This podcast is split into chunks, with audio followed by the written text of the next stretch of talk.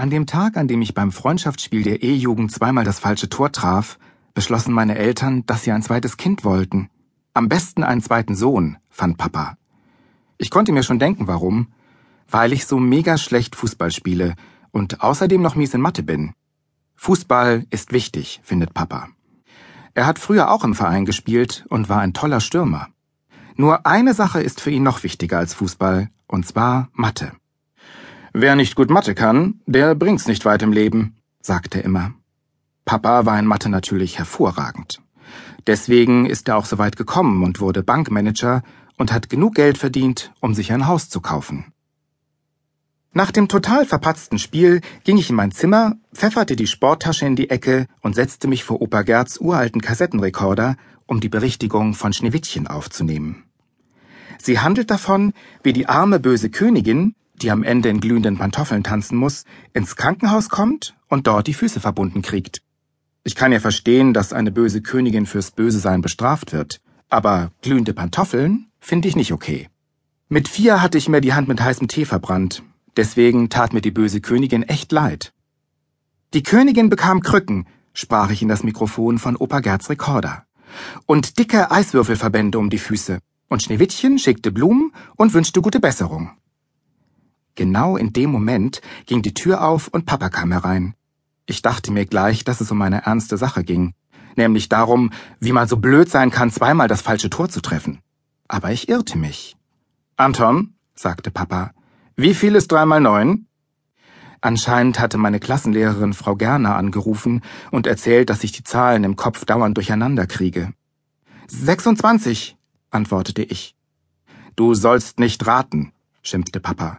Denk gefälligst nach. Ich dachte nach. Äh, 28? Papa stöhnte. Anton, sagte er. Wer von Mathe keine Ahnung hat, der bringt's nicht weit im Leben. Du musst dir mit dem Einmaleins mehr Mühe geben. Ich war immer gut in Mathe. Das ist wichtig, hörst du?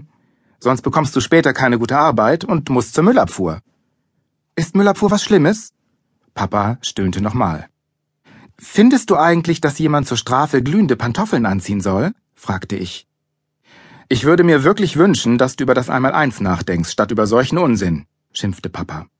Oder darüber, wie man so blöd sein kann, hintereinander zwei Eigentore zu schießen.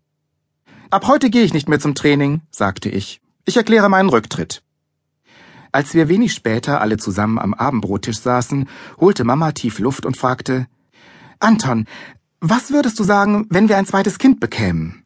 Wohnt er dann bei mir im Zimmer? Mama stutzte. Er? Wieso denn er? Ich hatte mir schon immer einen Bruder gewünscht. Also ich bin auch für einen Jungen, sagte Papa. Einer, der Anton endlich mal das Fußballspielen beibringt. Das wäre doch was, oder Anton? Schatz, er wäre neun Jahre jünger als Anton, sagte Mama. Also bringt Anton wahrscheinlich ihm das Fußballspielen bei. das bezweifle ich, schnaubte Papa. Ich wollte lieber einen gleichaltrigen Bruder, aber Mama meinte lachend, das ginge nicht, weil man leider nicht als Neunjähriger geboren wird. Erstmal ist man klein und kackt die Windeln voll und brüllt. Oh Gott, stöhnte Papa, ich habe einen anstrengenden Beruf und brauche meinen Schlaf. Ach, und ich wohl nicht, fauchte Mama, weil ich ja nur den Haushalt mache. Früher war meine Mutter Apothekerin gewesen und trug einen weißen Kittel. Sie hat ihre Arbeit sehr geliebt aber als ich auf die Welt kam, zog sie den weißen Kittel aus und blieb zu Hause, um sich um mich zu kümmern. Wegen dir habe ich damals meinen Beruf aufgegeben, sagt sie immer, wenn sie richtig wütend auf mich ist. Ja, ich weiß schon, knurrte Papa. Im Vergleich zu meinem gemütlichen Bürojob ist dein Haushalt die reinste Sklavenarbeit. Mama kniff die Lippen zusammen, was bedeutete, dass sie gerade richtig wütend wurde. Wegen dir habe ich damals meinen Beruf aufgegeben, fauchte sie Papa an. Ich war echt überrascht.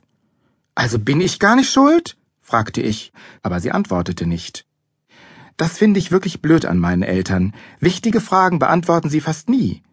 Papa mag sowieso nur Fragen, die irgendwas mit Zahlen zu tun haben oder mit Fußball, und Mama beantwortet am liebsten Fragen nach Krankheiten.